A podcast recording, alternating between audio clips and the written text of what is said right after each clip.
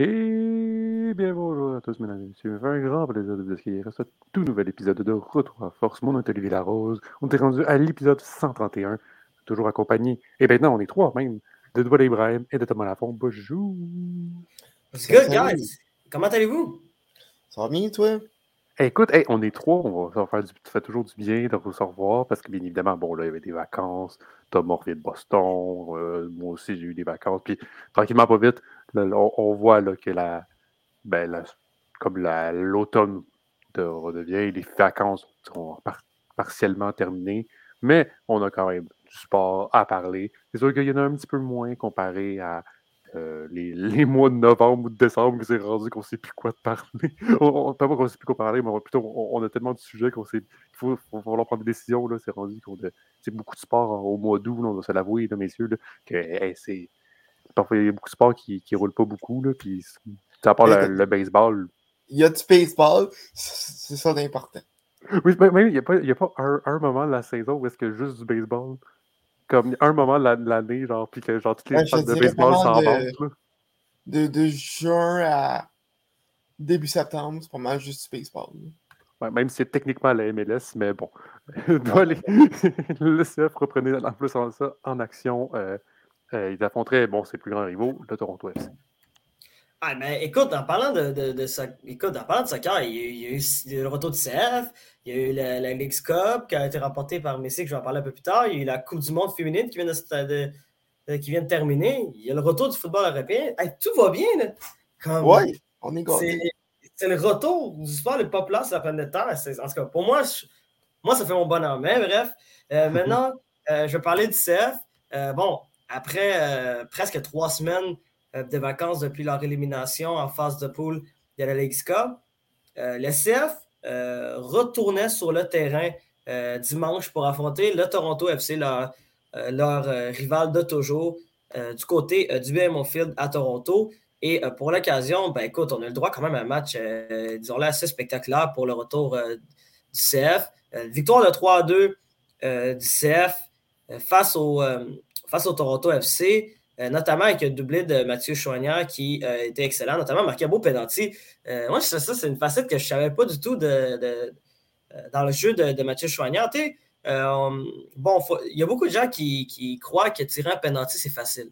Puis moi, je suis une des, rares personnes pour. Ben, en fait, je pense pas que je suis, rendu une, rareté de dire ça, mais tirer, tirer des penalties, c'est beaucoup plus difficile qu'on le pense. Pour avoir pratiqué longtemps ce sport-là, écoute, oui, euh, le pourcentage de l'attaquant ou de la personne qui tire le penalty est plus élevé euh, que, euh, que celui du gardien de but d'arrêter ce penalty-là, mais quand même, reste que c'est quand même un art de maîtriser les penalties. C'est pas tout le monde qui peut, qui, est doué dans, dans, cet aspect-là du jeu. Et écoute, ça, ça a été quelque chose qui était assez. que j'étais franchement impressionné de la part de Mathieu Chouanière hier. lui qui qui a eu un match absolument euh, incroyable euh, pour le CF. Il était absolument partout. Puis écoute, c'était quand même c'était son premier doublé en carrière. Ça, c'est quand même assez spectaculaire. Euh, puis également, il y a eu un autre buteur aussi du côté du CF Montréal. non, non, c'est pareil, il n'y a pas eu d'autre but. Ben, techniquement, c'est un but contre son camp. C'est le but du joueur de Toronto, Amé Mabika, c'est ça, et qui a marqué malheureusement contre son camp. Et bon, euh, malheureusement, du côté de CF Montréal, oui, ça, ils, ont ils ont bien commencé la rencontre, euh, notamment en prenant deux fois les devants, mais euh, ben, en, prenant les devants 2 à 0 très tôt dans la rencontre, mais quand même, à accorder deux buts, deux buts qui auraient pu être évités, surtout que le, Toronto FC s'est retrouvé à 10 contre 11 à la 77e minute. Puis quand même, Toronto a réussi à marquer un autre but euh, avec Federico Bernardeschi qui a marqué un doublé dans cette rencontre-là. Bon, le deuxième but est arrivé à la 94e minute, donc dans les arrêts de jeu, et, euh, mais reste quand même qu'il euh, y a encore des choses à corriger du côté de CM Montréal qui, bon, on le sait, maintenant se retrouve avec une, défense beaucoup moins expérimentée que celle qu'ils avaient l'année dernière. bon, Rudy Camacho est parti récemment, Kamamela est parti en début de saison. comment il s'appelle? Alesta Johnston était parti aussi durant l'entre-saison. Donc, maintenant, maintenant, du côté du CF Montréal, on se retrouve avec une défense moins expérimentée qu'avant, mais reste que quand même, c'était une, une victoire relativement importante du CF Montréal à l'extérieur. Bon, affronter quand même Toronto qui se retrouve à la 14e position dans l'association de l'Est, mais reste que c'était une victoire à aller chercher pour le CF à l'extérieur. Puis, écoute, euh, on sait comment le CF a eu beaucoup de difficultés cette saison à l'extérieur. Donc, une victoire, une victoire euh, hors de Montréal, ça peut pas faire, ça peut faire que du bien euh, pour la confiance des joueurs du CF qui, comme je vous le rappelle, revenaient sur le terrain après quasiment trois semaines de pause. Et maintenant, pour le, à l'heure actuelle, ben, le CF se retrouve huitième dans l'association de l'Est euh, se retrouve dans le genre de, barrage euh, pour les séries éliminatoires et euh, se retrouve quand même à 5, 6 points de l'Atlanta United qui, qui a quand même. Et les CF aussi ont un match en main. Donc, malgré, même avec une victoire, Atlanta se retrouve quand même avec 3 points d'avance sur le CF. Donc, c'est à peu près ça qui ça ressemble un peu pour le retour du CF à Montréal. Mais il ne faut pas oublier une chose, Douadé. Euh, de Miami est présentement 15e, euh, a 18 points, donc est comme à un petit peu plus de 10 points de, donc, mhm. euh, de, ben, 15 points d'une place en série. Et il y, a un certain Argentin qui va tout faire pour aller chercher une place en série pour en MLS. Mhm. Ah oui, ben écoute, on peut en parler tout de suite, là, mais bon, on a eu le droit au premier mois euh, complet de Lionel Messi en Amérique du Nord euh, et dire que Lionel Messi n'a pas encore joué un match en MLS, c'est quand même assez particulier. Euh, mais pour l'occasion, Lionel Messi faisait ses débuts avec l'Inter Miami. Et écoute, juste complètement dominé la League Cup. en six rencontres, il y a 10 buts, une passe décisive. C'est quand même fou. Là, genre, Puis en plus, qu'est-ce qui est encore plus impressionnant avec Messi, c'est que ça a l'air simple. Mais c'est parce qu'en même temps, c'est une, ligue qui est beaucoup plus facile pour lui. C'est normal que ça ressemble plus simple. Genre, il, y a, déjà la mentalité de jeu que d'un des meilleurs du meilleur joueur au monde. Mm-hmm. C'est sûr que là, si tu transportes ça, c'est sûr que ça va être plus facile pour toi parce que tu sais quoi faire, tu sais, exactement ce que tu as à faire avec. Mm-hmm. Puis écoute, euh, c'est quand même. Mais oui, c'est sûr, sûr que tu as raison sur ce point-là. Puis aussi, mais ça reste que quand même. Je veux rien retirer par contre à ce que Lionel Messi fait. C'est ça, je tiens Non, non, c'est clair. Ben non, c'est impossible de, de, de, nier ça. Mais euh, reste que.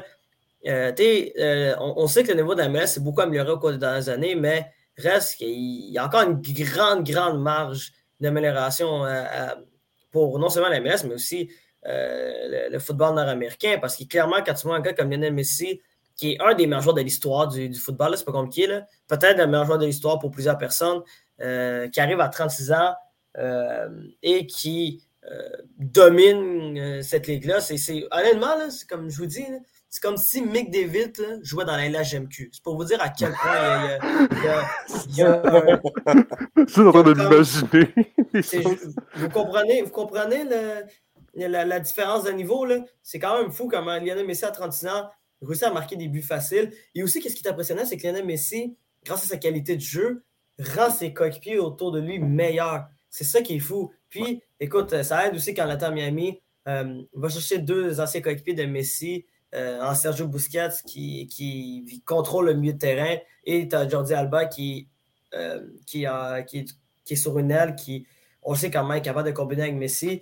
Euh, ça aide d'avoir deux joueurs de cette trempe-là aussi dans, chez, chez Miami. Puis, écoute, grâce, au bruit de ces trois joueurs-là, ben, l'Inter Miami a réussi à remporter la fameuse League Cup dans un match, dans une finale chaudement disputée contre Nashville. Il raconte qu'il, ben, malgré un but de Lionel Messi en première, première mi-temps, ils ont quand même réussi à créer l'égalité et c'est rendu jusqu'au euh, jusqu'à tir de barrage et on a le droit à une séance absolument extraordinaire. c'est absolument incroyable. Et euh, écoute, euh, grâce à écoute, grâce à, au brio de, des joueurs de l'Inter Miami, ben, ils ont été capables de remporter l'Alex Cup. Lionel Messi remporte son 44e trophée en carrière, vient ben, égale le record euh, de Danny Alves pour le plus grand nombre de trophées en carrière pour un joueur. Et euh, écoute, la saison n'est pas encore terminée du côté de la MLS. Donc, euh, oui, on sait, comme tu viens de mentionner, Ali, euh, c'est vrai que Nathan Miami se retrouve à la dernière position d'association de l'Est, se retrouve très loin encore, mais pour moi, c'est encore très possible que l'Inter Miami se qualifie euh, pour les séries éliminatoires. Puis ils ont juste besoin de ça en passant. S'ils se qualifient juste aux séries éliminatoires, je pense qu'ils peuvent se rendre jusqu'au bout. Ça, c'est, vraiment ça. C'est sûr, là, quand tu as le meilleur joueur, ton, meilleur joueur au monde euh, dans ton équipe. Euh, ouais, je sais, mais c'est parce que, tu vois, c'est pas la première fois que la MLS se retrouve avec des joueurs d'Europe absolument exceptionnels. Puis euh, qui domine la MLS. Puis même là, n'a pas cette influence sur le jeu. Il y a eu Zlatan Ibrahimovic qu'on a vu comment il a dominé euh, quand il est arrivé. Il y a eu des David Beckham, il y a eu des Thierry Henry, des joueurs de grande, grande, grande qualité. Mais là, Lionel Messi, il vient, il vient juste confirmer que c'est un joueur à part du reste. Oui, mais je trouve qu'en même temps. Vas-y, vas-y, Thomas, excuse. Ben, on en parlait avec euh, Ballon Je ne vois pas l'Inter Miami perdre un match si c'est la fin de la saison. C'est pour te dire à, quel point que l'arrivée de Messi elle a rendu, a rendu cette équipe-là complètement dominante. Euh, il est déjà troisième meilleur buteur de l'histoire de l'équipe. Après seulement une dizaine de matchs. Donc, c'est complètement fou à quel point que, qu'il a changé cette, équipe-là de fond en compte. Ah oui, c'est. Je disais que oui, en effet, c'est comme le troisième meilleur marqueur de, de l'équipe. En même temps, l'équipe a été fondée comme en a, été quand même, a été quand même fondé assez récemment. mais ça reste que ton, ton, point est quand même assez bon là-dessus. Mais ça reste que, aussi, je trouve que ce que l'État de Miami a fait et que les autres équipes n'ont pas fait, c'est que oui, je suis allé chercher Messi, donc un joueur vedette, mais je suis allé chercher d'autres personnes pour l'épauler. On a regardé, mettons, je regarde mettons l'arrivée de Didier Drogba à, Montréal. Mm-hmm. Oui, c'était beau avoir Didier Drogba, mais il n'y avait plus d'argent pour aller chercher d'autres mondes c'était lui, puis ça allait être ça. Tandis que. Ah, l'équipe n'est pas mauvaise. Non, je, ne dis pas le contraire. C'est juste qu'après, c'est sûr que si tu rajoutes des baskets qui connaissent déjà Messi, tu rajoutes déjà des joueurs à la base qui connaissent, qui connaissent déjà le style de jeu de Messi depuis des années. Ils font juste se retrouver et retrouver cette connexion de jeu qu'ils avaient lorsqu'ils étaient au FC Barcelone. Mais ben, c'est sûr que ça l'aide. Mm -hmm. Tu sais, c'est comme euh, des, des, Mettons, lorsqu'on est dans la Ligue nationale, c'est toujours bon d'aller chercher des joueurs qui, qui, étaient, qui ont déjà joué ensemble quand ils étaient dans le junior. Parce, que tu sais que la connexion, elle va, être, va se faire quasiment en claquant des doigts parce qu'ils se connaissent déjà. C'est pas, pareil, c'est pas, pareil, junior. C'est ben, comme on parle de joueurs de 18 ans qui jouent ensemble à des joueurs qui ont joué pendant plus de 10 ans ensemble en Europe, puis que là, euh, ils se retrouvent en Amérique du Nord à un niveau qui est clairement inférieur à celle de à celles qu'ils ont joué en Europe. Donc, je voulais donner une comparaison. Ouais, je comprends la comparaison, mais c'est juste que c'est différent. C'est parce que je sais que tu voulais faire une comparaison un peu comme euh, Drouin avec McKinnon. Ben, ben, pas tout à fait, là, mais... mais tu vois, on parle quand même de Lionel Messi. pour moi, c'est 10 grands au-dessus de n'importe quel joueur d'un de hockey aujourd'hui. C'est pour vous dire à quel point Lionel Messi est sur notre planète. On le voit en ce moment, ça n'a pas de sens.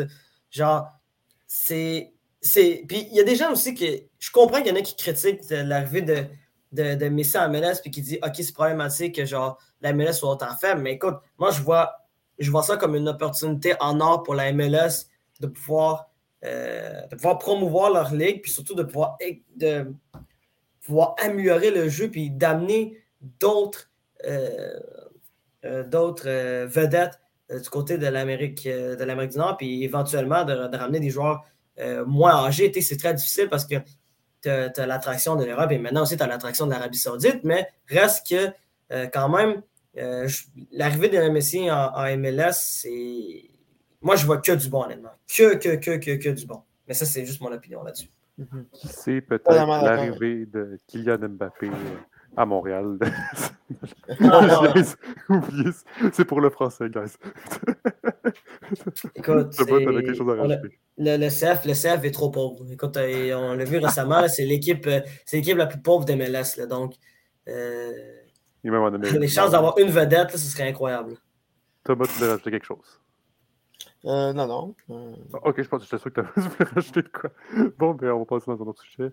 Euh, Doris voulait aussi parler de la Coupe du Monde féminine, parce que la finale, la finale avait eu lieu ben, dimanche euh, dans les petites heures du matin, soit pour nous autres à 6 heures du matin. C'est un petit peu difficile de se lever de, ce côté de là Mais c'est sûr que quand c'est en Australie et en Nouvelle-Zélande, ne peut pas faire grand-chose. C'est ça. C'est la triste réalité de cette Coupe du Monde-là, malheureusement. C'est le décalage horaire immense pour les personnes ici en, Amérique du Nord. Mais c'est sûr que pour, euh, pour euh, les gens en Asie, là où il y a la plus grande euh, portion de la population sur la planète, ben, c'est sûr que ça doit aider clairement pour, pour ces personnes-là qui ont la possibilité de regarder la Coupe du Monde à des heures raisonnables. Malheureusement, pour nous autres, c'était pas ça, mais quand même, on a quand même droit à, du bon spectacle. Puis pour l'occasion, écoute, on a le droit à une finale entre l'Espagne et l'Angleterre. Euh, et euh, ben, écoute, l'Espagne a remporté leur premier titre euh, de la restart grâce à un but de Olga Carmona. Et triste, écoute, triste nouvelle pour elle. bon, son moment de gloire, sa, plus grande victoire en carrière a été un peu ternie, ben, a été fait, très ternie, il faut, dire, puisque son père est décédé juste avant la rencontre, mais leurs parents, ben, en fait, sa famille a décidé de, de juste pas lui dire euh, que, son père était décédé juste avant la rencontre. Puis ça, c'est la meilleure des choses parce que pour vrai, ça aurait pu. C'est clair qu'elle n'aurait pas été dans son, dans son match si, sa famille avait décidé de lui dire Ah ouais, écoute, ton père est décédé juste avant le plus gros match de ta vie. Mhm. C'est vrai que c'est pas la meilleure solution, mais euh, écoute, euh, c'est triste quand même que, écoute, elle joue le match le plus important de sa carrière, marque le plus gros but de sa carrière, c'est sûr à 100%, permet à son pays de remporter une première Coupe du Monde dans son histoire. Puis malheureusement, oui, elle va se rappeler de ce moment-là, mais elle va surtout se rappeler que son père n'a pas vu ce moment-là. Donc, euh, c'est assez triste euh, dans, cette situation-là. Écoute, euh, oh, c'est pénible, c'est fou, mais regarde. écoute, quand même, elle a joué un match absolument incroyable, puis l'Espagne. Les, les, Espagnols ont été excellentes dans cette Coupe du Monde-là. quand même battu une équipe d'Angleterre qui, a été dominante pendant, euh, pendant cette Coupe du Monde-là. Euh, écoute, a quand même eu un parcours, un très beau parcours, l'Angleterre, notamment en battant, battant l'Australie, qui était une des équipes favorites. puis écoute, dans cette, puis dans cette Coupe du Monde-là aussi, ça, faut, ça, faut, faut quand même se dire, on a le droit quand même, on disons, une première Coupe du Monde où que les grosses têtes d'affiche ont été éliminées. Euh, on parle de... Hum? Il y a eu de la parité. C'est ça, il y a eu vraiment beaucoup de parité. Euh, de, voir les Américaines perdre en, huitième de finale, de voir euh, l'Allemagne, le Canada euh, perdre en, en phase de groupe, en phase de, phase de groupe. voir une équipe comme le Maroc aussi, on parle encore une fois des, du Maroc qui réussit à surprendre en Coupe du Monde. quand même, il s'est fait humilier par l'Allemagne en début de phase de, de groupe. Puis réussi à se qualifier pour les huitièmes de finale. Donc, ça, déjà là, c'est assez extraordinaire. Bon, on a perdu 4 à 0 en, huitième de finale contre la France, mais quand même, reste que euh, euh, ça fait partie de la réalité. Puis, euh, ça, c'est fou quand même de voir que maintenant, c'est rendu que dans le football féminin, il y a une parité. C'est ça, que, ça que beaucoup de personnes ont revendiqué au cours, au cours des, des dernières années. Tu sais, le manque de le manque de parité peut-être dans le monde euh, euh, du, football féminin, surtout les Américaines qui ont, été dominantes pendant de nombreuses années, puis de voir les Américaines perdre en huitième de finale, écoute, dans une, dans une défaite qui a soulagé tout le monde, bizarrement. L'équipe des États-Unis a créé beaucoup, beaucoup de polémiques pour différentes raisons.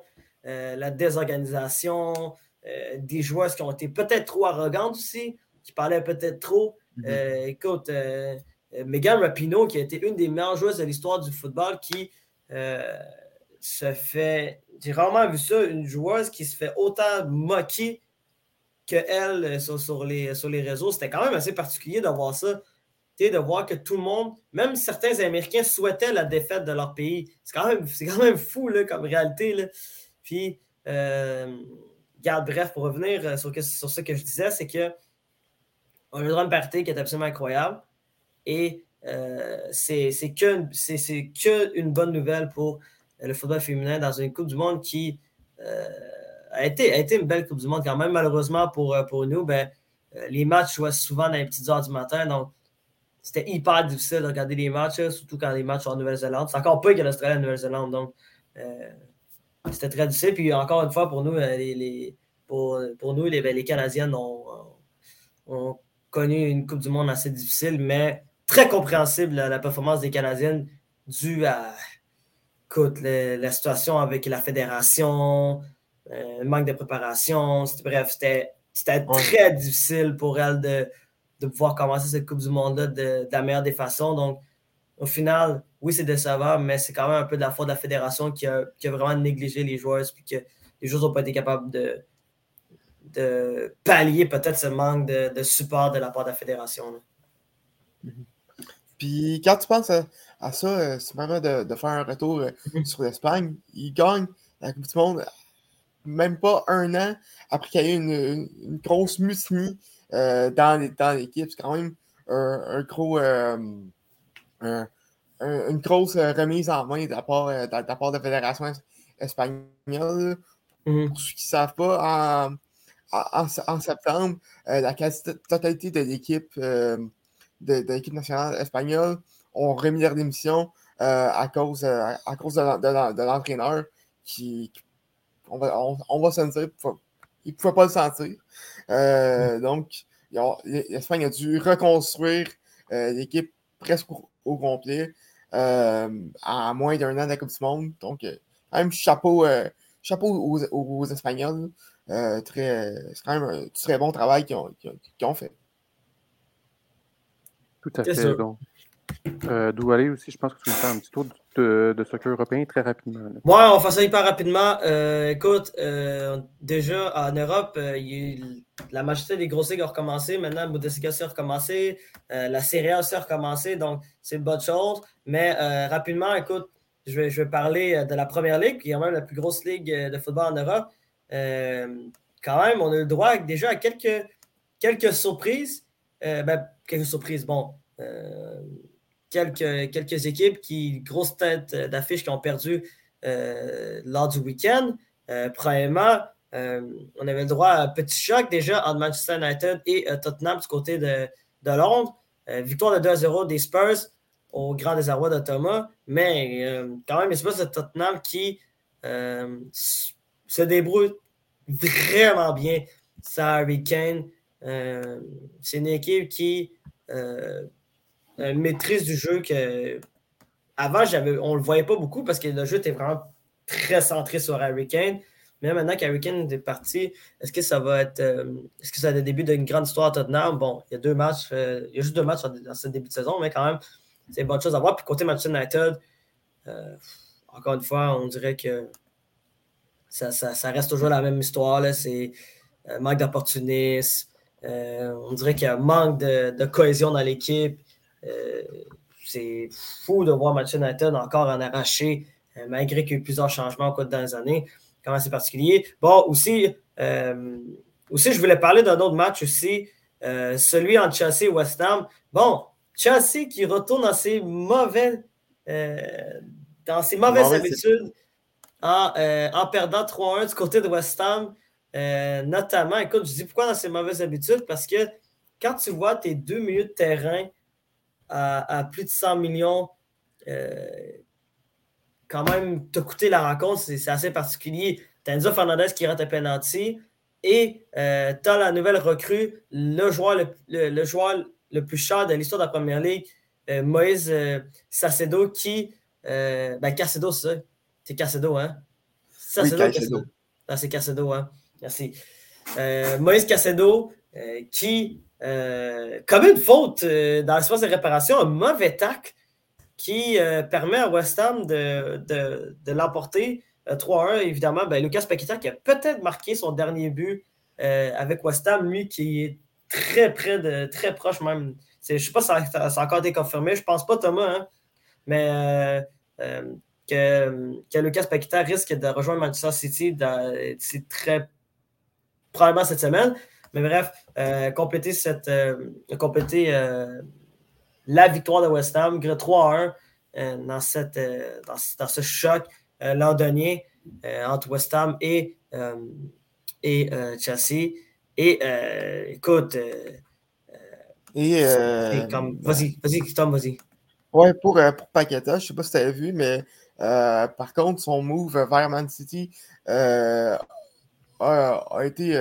en fait, les, négociations ont été arrêtées parce que il, est sous enquête de la, par, la Fédération anglaise à cause qu'il accepterait, euh, euh, mettons, pour euh, des, paris, par exemple, des.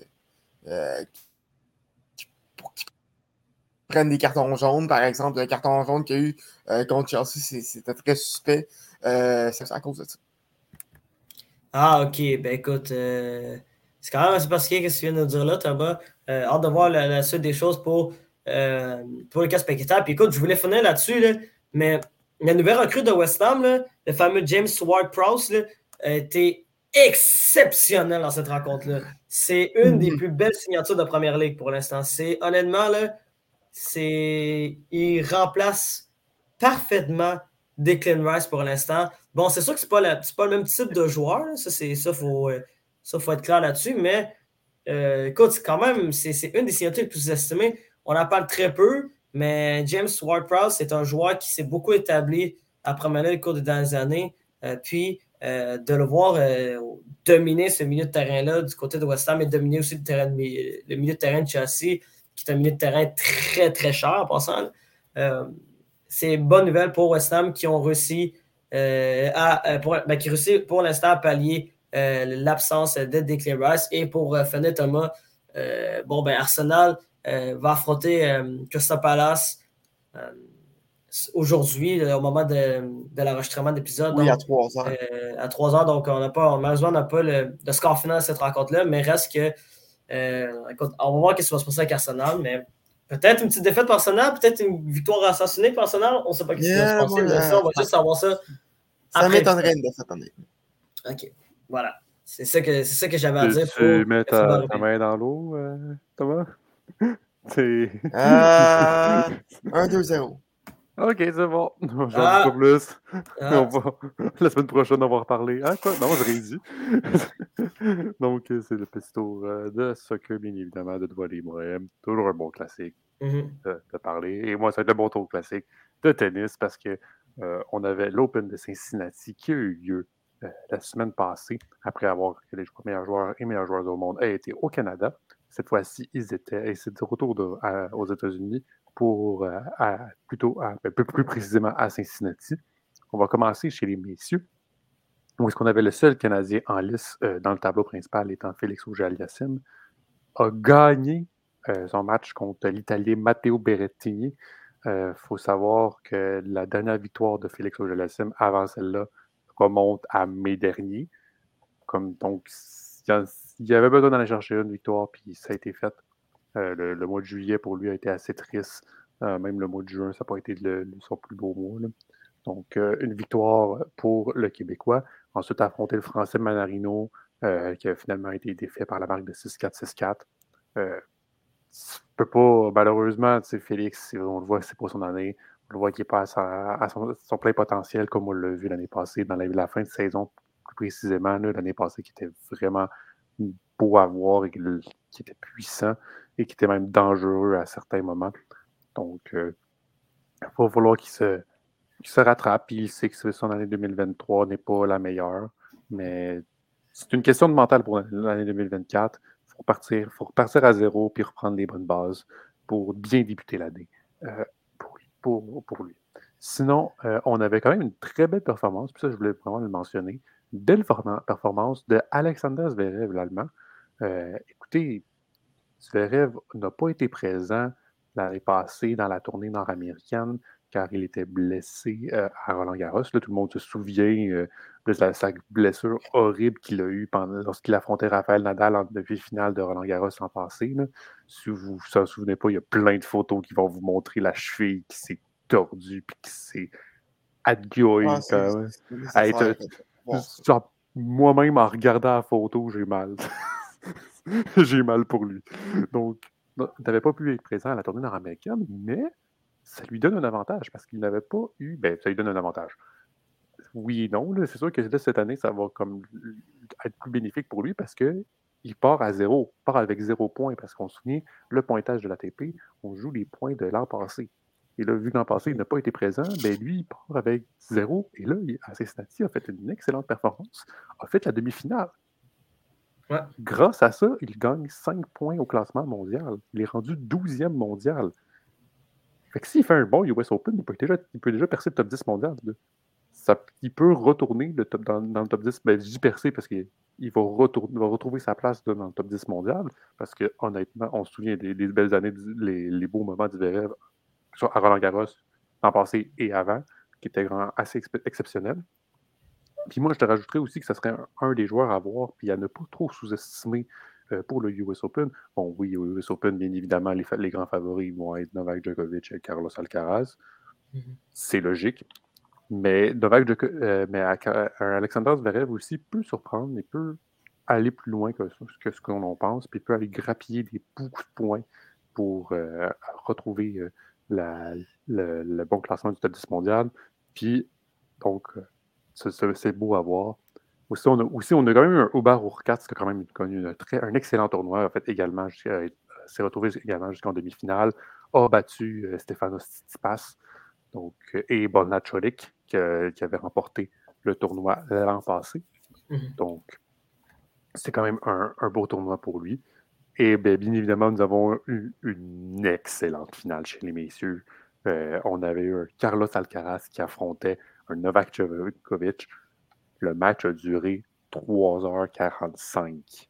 Juste pour vous dire, la finale. Donc, une finale assez belle à voir.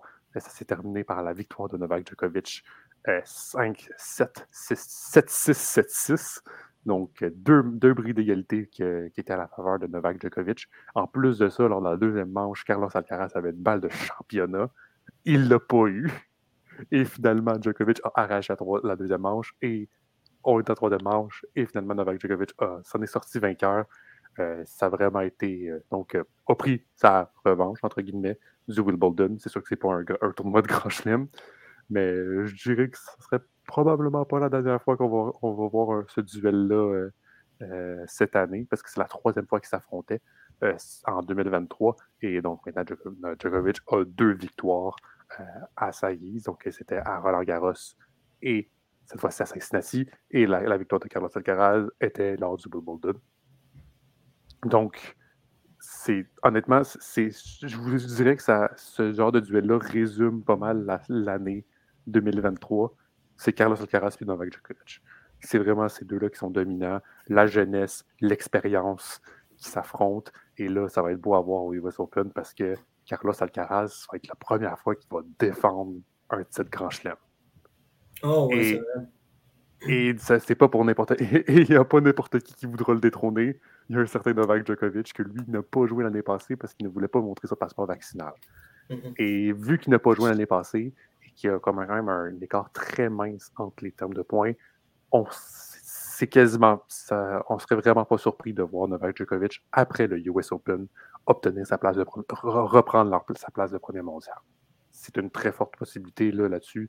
Euh, ben, bien évidemment, on verra ce qui va se passer au US Open. Le US Open qui va pas se durer les sept semaines, mais la semaine prochaine. Et qui va se durer donc aux, deux semaines. C'est la dernière Grand Chelem de la saison.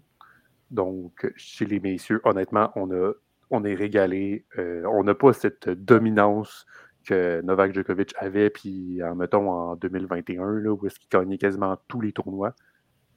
maintenant, c'est quand même assez euh, paritaire entre Carlos Alcaraz et Novak Djokovic. Puis Novak Djokovic l'a mentionné en, entrevue euh, après avoir reçu son trophée. Il dit tabarnouche, que tu joues à tabarnouche, que tu lâches pas, toi, que tu veux pas lâcher la balle, puis que tu joues fort.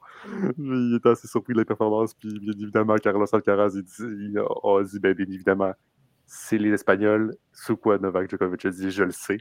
Hein, on se souvient bien évidemment d'un certain Rafael Nadal qui n'abandonnait jamais un match. Il allait tout le temps jusqu'au bout. Donc, chez les messieurs, excellent tournoi de Cincinnati. On en a eu pour notre argent. Mm. Chez les dames, donc également, il y a quand même eu un excellent tournoi chez les dames et une victoire d'une Américaine à domicile. Coco Gauff remporte le tournoi de, Cincinnati. Excellent tournoi pour elle, honnêtement. Là, a, éliminé notamment Igas Viantec en demi-finale. Euh, c'est toujours le fun de voir euh, une personne remporter le tournoi dans son propre pays. parce que, évidemment, la foule est de, ton côté, puis c'est toujours euh, beau à voir la foule qui, est, qui est en délire après cette victoire-là. Coco Golf est extrêmement heureuse. c'est vraiment ça qu'elle voulait, qu'elle voulait, toujours gagner à domicile. Puis c'est maintenant ces choses Et il faut savoir aussi qu'elle connaît toute une saison nord-américaine. Elle a remporté Washington, elle a fait quart de finale à Montréal, et là, elle remporte Cincinnati. Ça va être clairement une en haut de la liste pour le US Open. Ça va être à surveiller. Bien évidemment, les Galviantec, il est euh, Sabalenka va être à surveiller euh, au US Open, mais Coco Gauff ne va pas être à sous-estimer. Même, je pourrais rajouter une Jessica Pegula également. Que, en, Pegula qui, qui s'est fait éliminer au troisième tour à Cincinnati, mais qui a quand même gagné Montréal. Jouer Montréal, Cincinnati, euh, euh, back-à-back, c'est sûr que c'est plus difficile pour le corps. Fait que tu peux pas t'attendre à aller jusqu'au bout puis gagner les deux tournois d'affilée. Souvent, c'est assez fréquent de voir des, gagnants. C'est assez, assez, fréquent de voir des gagnants différents pour Cincinnati puis pour Montréal, Toronto. Que ce soit chez les messieurs ou chez les dames, tu le vois là, puisque, euh, parce que déjà de base, tu gagnes le dimanche. Puis après, dès que tu gagnes, tu prends ton avion, tu t'en vas à Cincinnati. Le lundi, tu donnes une journée de repos, la TP ou la WTA, parce qu'ils savent que tu es cuit. Mais après le mardi, il faut que tu joues. Ou le mercredi, voir le mercredi. c'est sûr que c'est plus difficile physiquement euh, pour de, de, reprendre ses esprits puis de repartir la machine. C'est la raison exactement pourquoi le US Open ne se déroule pas cette semaine, mais la semaine prochaine pour laisser les joueurs et les joueurs se reposer et également pour avoir les qualifications euh, du US Open. En ce moment, même, on a deux tournois qui se déroulent, des tournois, des plus petits tournois, des mhm. tournois d'ATP et de WTA 250. C'est une catégorie très. C'est comme la, la, première catégorie de l'ATP et de la WTA. Donc, ce pas des gros matchs à jouer. On a un chez les messieurs, ils vont être à Wisdom Salem et chez les dames, ils sont à Cleveland et je sais qu'il y en a un autre à Chicago. Donc, c'est des plus petits tournois où est-ce que c'est les, joueurs et les joueuses veulent mettre leur dernière préparation pour le US Open. Mais évidemment, on n'aura pas les grands noms. Genre, euh, il n'y a pas des Novak Djokovic, des Carlos Alcaraz, des, même, même toutes les top 10 mondiales sont en train de se reposer pour que lorsqu'ils arrivent au US Open, ils puissent jouer les deux semaines complètes. C'est ce qui met fait un terme à ma chronique de tennis. Ça va être intéressant à voir de ce côté. C'est vraiment intéressant de voir qu'est-ce que le US Open va donner parce qu'il est très prometteur. Thomas. Chronique, de balle. Qu'est-ce qui se passe à balle? Ben, ça a été assez, assez mouvementé dans, les dernières semaines. Euh, on va commencer avec euh, euh, ce qui se passe hors du terrain parce que Wonder Franco, euh, la, jeune vedette des Rays de Tampa a fait, a fait beaucoup parler lui euh, dans la dernière semaine et pas pour les bonnes raisons. Euh, pour ceux qui ne savent pas trop ce qui se passe, un dimanche passé, le, 13, il y a une jeune, dominicaine de 14 ans qui aurait fait un post Instagram disant comme quoi que fréquentait euh, Wonder Franco et euh, qu'elle n'était pas euh, la seule. Et pour vous dire, Franco a 22 ans. 22 ans, fréquentait une fille, une fille de, 14 ans. Ça ne se, fait pas très bien. Donc, évidemment, la, la, MLB ainsi que les autorités dominicaines l'ont placé sous, sous enquête. et et il se retrouve présentement en dehors euh, de l'équipe euh, pour, euh, pour la durée de cette enquête. Et selon des sources proches, proches du, dossier, Franco aurait joué son dernier match dans la MLB. ça s'annonce pas bien pour, la suite de sa carrière. donc, ce, dossier, ce, dossier-là sera surveillé. C'est une, une des jeunes vedettes des, majeurs. Et euh, évidemment, euh, ben, si, si, si, s'il a fait des gestes qui, sont reprochés, évidemment, euh, c'est un. Je ne mangerai pas mes mots. C'est un trou de cul qui ne mérite pas d'avoir sa place dans, le circuit. mais, mais ça, on va voir la, suite, la, suite des choses dans ce dossier-là assez, assez épineux. Passons maintenant sur, ce qui se passe sur le terrain, puisque c'est présentement la course aux séries dans, dans le baseball majeur. du côté des Blue Jays, ça se passe relativement bien depuis la, date des, transactions. On se rappelle, on avait cherché deux, on avait cherché deux de, qualité ainsi que Paul DeYoung. du côté des Jays, une, date assez tranquille. Et les Jays sont présentement à un demi-match d'une place en série. ayant, été, ayant été hier par, par les Mariners avec une fiche de de 60, euh, de 65, 50, 69, 56, pardon. Euh, les Jays sont, qui, ont, une fiche de 10 et 8 euh, depuis la date des, transactions. Il faut dire que Seattle est, complètement en feu depuis ces derniers temps. Eux, qui ont remporté 6 victoires consécutives et 7 à leur dernier match. donc, ça se passe très bien pour, pour les Mariners, malgré la perte de leur closer euh, Paul Seawall qui avait été changé aux, euh, Diamondbacks lors euh, de la période des échanges. les Jays qui, qui, embarquent sur une très grosse semaine avec une série contre de trois matchs contre les Orioles qui, qui commence demain, ainsi qu'une série de trois matchs contre les Guardians la fin de semaine prochaine. Par contre, après cette semaine, ce sera une période plus tranquille, alors que les Jays embarquent sur quatre séries euh, de trois matchs euh, ben, contre, contre, des équipes qui sont parmi les pires des majeurs, euh, les Nationals, les Rockies, les Ace Oakland, ainsi que, les Royals de Kansas City. Donc, si, si Blue Jays peuvent, aller chercher 9 de ces, de ces 12 matchs-là, devrait, devrait, être assez en, devrait être en mesure, fait, de, se, conforter euh, leur place en série. Euh, et, peut-être même euh, dépasser les Astros qui sont au deuxième rang pour, parmi les équipes repêchées avec 70 victoires. un match seulement devant, devant les Jays. Donc, c'est quand même assez serré. Il y a également les Red Sox. Les Red Sox qui sont à trois matchs d'une place en série, qui sont également dans la course. En fait, la, la, division euh, de l'Est américaine au, au, complet est assez compétitive. Euh, en fait, alors que quatre des équipes euh, se battent pour une place en série. une des équipes pour qui la saison est, est à oublier, c'est les Yankees de New York. on fait rappel, la perte d'Aaron Judge au début du mois de juin a été en fait très mal. les Yankees ont eu beaucoup de difficultés à produire de l'offensive depuis. Et malgré le retour de Judge, euh, les problèmes offensifs continuent. Euh, huit euh, défaites consécutives pour, les Yankees présentement. La première fois depuis, je ne me trompe pas, les années 60. donc, ça fait, ça, fait un bon bout que, les Yankees n'ont pas eu autant, de, autant de misère. Et la formation du Bronx qui se retrouve à neuf matchs d'une place en série, seulement cinq victoires depuis la, la, la euh, C'est très triste, je suis désolé, d'où. Euh, donc, ça va pas bien. Ça va pas bien. Mais euh, mon club va, va pire qu'Anti.